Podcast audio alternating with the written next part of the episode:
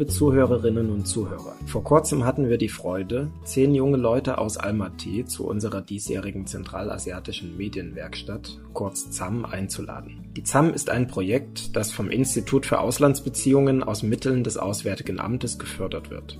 In diesem Jahr stand ein Workshop zu Multimedia-Inhalten auf dem Programm. Die Teilnehmer, die sich für Journalismus interessieren und über gute Deutschkenntnisse verfügen, kamen unter anderem aus den Paschschulen in Almaty sowie der Deutsch-Kasachischen Universität. Die Studentinnen Christina und Daria tauschen sich in unserem heutigen Podcast aus über den Alltag an einer internationalen Uni in Kasachstan, die Berufschancen nach dem Studium, das Engagement im Stura und den kasachstan-deutschen Hintergrund von Studenten in Almaty. Wir wünschen euch viel Spaß beim Zuhören.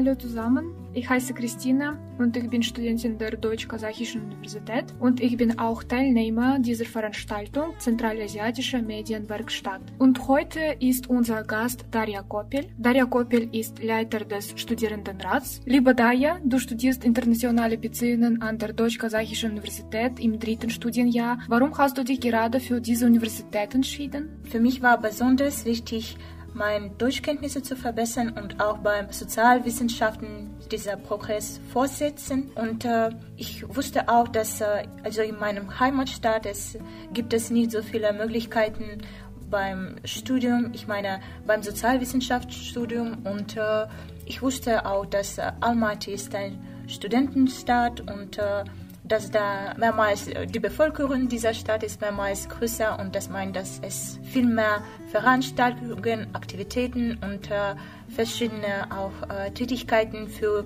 die jungen Leute gibt. Was gefällt dir besonders gut an der DKU? Ehrlich gesagt, ich war nicht so sicher, in welcher Universität ich studieren möchte. Und in diesem Fall habe ich DKU ganz zufällig gewählt. Aber jetzt bin ich total sicher, dass es eine gute Entscheidung war. Und äh, ich bin der Meinung, dass ich am besten Fakultät der DKU studiere, Fakultät der Weltpolitik. Mein Studienfach ist internationale Beziehungen. Und äh, was mir auch besonders einfällt an der DKU ist die Leute, die da auch studieren und arbeiten. Wir haben eine nette Gemeinschaft an unserer Uni, denke ich. Und äh, manche Aktivitäten auch. Und diese Freiheit beim Aktivitäten, beim Studien gefällt mir auch sehr. Welche Pläne hast du nach der Uni? Welche beruflichen Perspektiven bietet die Deutsch-Kasachische Universität? Und äh, vielleicht willst du lieber in Kasachstan oder in Deutschland arbeiten? Diese Frage fällt mir besonders schwierig, kann ich sagen, weil ich noch nicht sicher bin, in welcher, also in welchem Land ich weiter arbeiten möchte. Heutzutage kann ich sagen, dass es sehr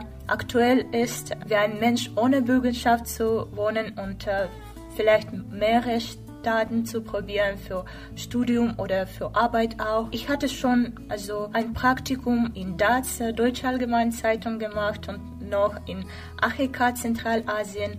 Und äh, jetzt denke ich, dass ich würde gerne beim internationalen Organisationen oder internationale Firmen weiterarbeiten. Deshalb habe ich gar keine Ahnung, in welcher Stadt wird es. Aber es wäre besser für mich, mein weiteres Leben auch mit Kasachstan zu verbinden, weil alle meine Verwandten sind da, alle meine Freunde sind auch da.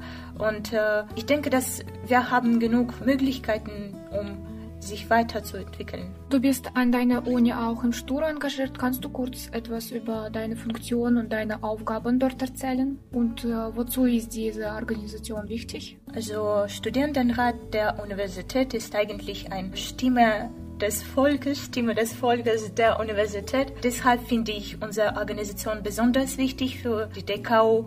Und äh, früher äh, war ich eher mit äh, Dokumentation und verschiedene Bürokratiefragen tätig, aber jetzt bin ich eine Leiterin der, des Rates.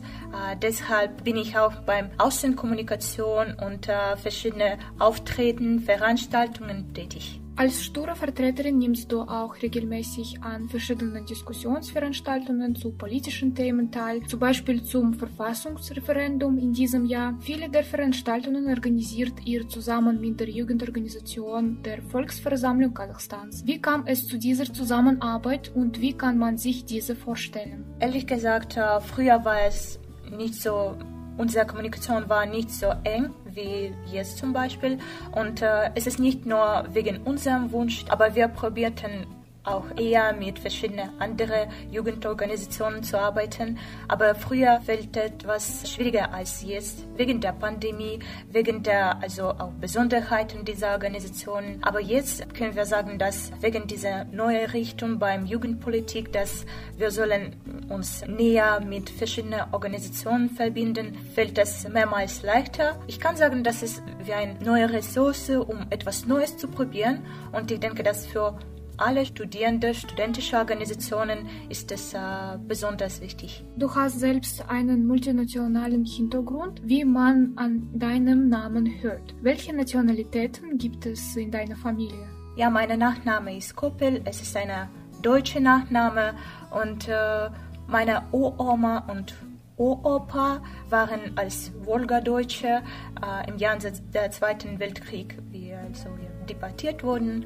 Und äh, beim väterlicher Seite gibt es ja Deutschen und äh, beim mütterlicher habe ich polnische Wurzeln. Aber leider kenne ich gar keine Verwandten, die jetzt zum Beispiel in Europa oder in andere Länder der postsowjetischen Raum wohnen.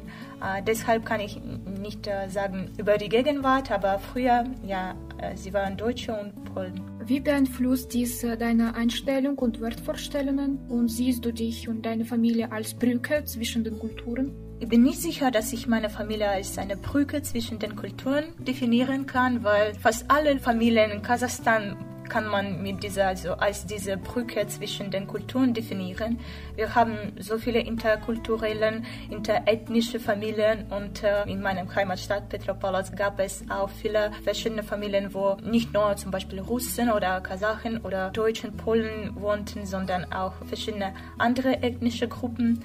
Aber ich denke, wegen dieser also gemeinsamen sowjetischen Zeit fällt es etwas äh, schwieriger, eigene Identität zu zeigen, weil fast alle Leute waren sehr ähnlich, hatte eine Ideologie in dieser Zeit. Deshalb fällt es schwer, also diese kulturelle Identitätsfakten zu definieren. Gibt es noch andere Studien mit Kasachstan-deutschen Wurzeln an der DKU und wie stehst du mit ihnen in Kontakt? Wir haben, äh, wir haben relativ viele Studierende, die also Kasachstan-Deutschen sind. Bei unserem Studienjahr bin ich nicht sicher, bei unserem Studiengang mal nicht. Ich kann nicht sagen, dass also meine äh, Beziehung mit den Leuten, die Kasachstan-Deutsche sind, enger als mit anderen Leuten. Es meint, dass wir zusammen können mit einigen Veranstaltungen äh, verbringen oder einige Feste zusammen feiern, aber es gibt keine also große Unterschied dazwischen. In welchen Bereichen und wie könnte man die Situation der Deutschen hier in Kasachstan verbessern? Was könnten Sie selbst mehr dafür tun?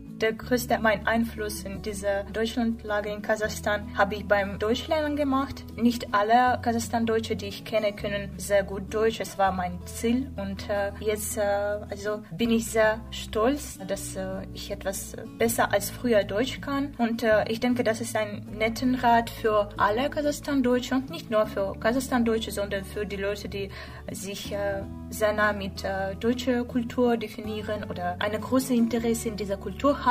Ich denke, dass beim also Sprachenlernen können wir nicht nur also Struktur, äh, Grammatik der Sprache verstehen, sondern auch einige kulturelle Besonderheiten.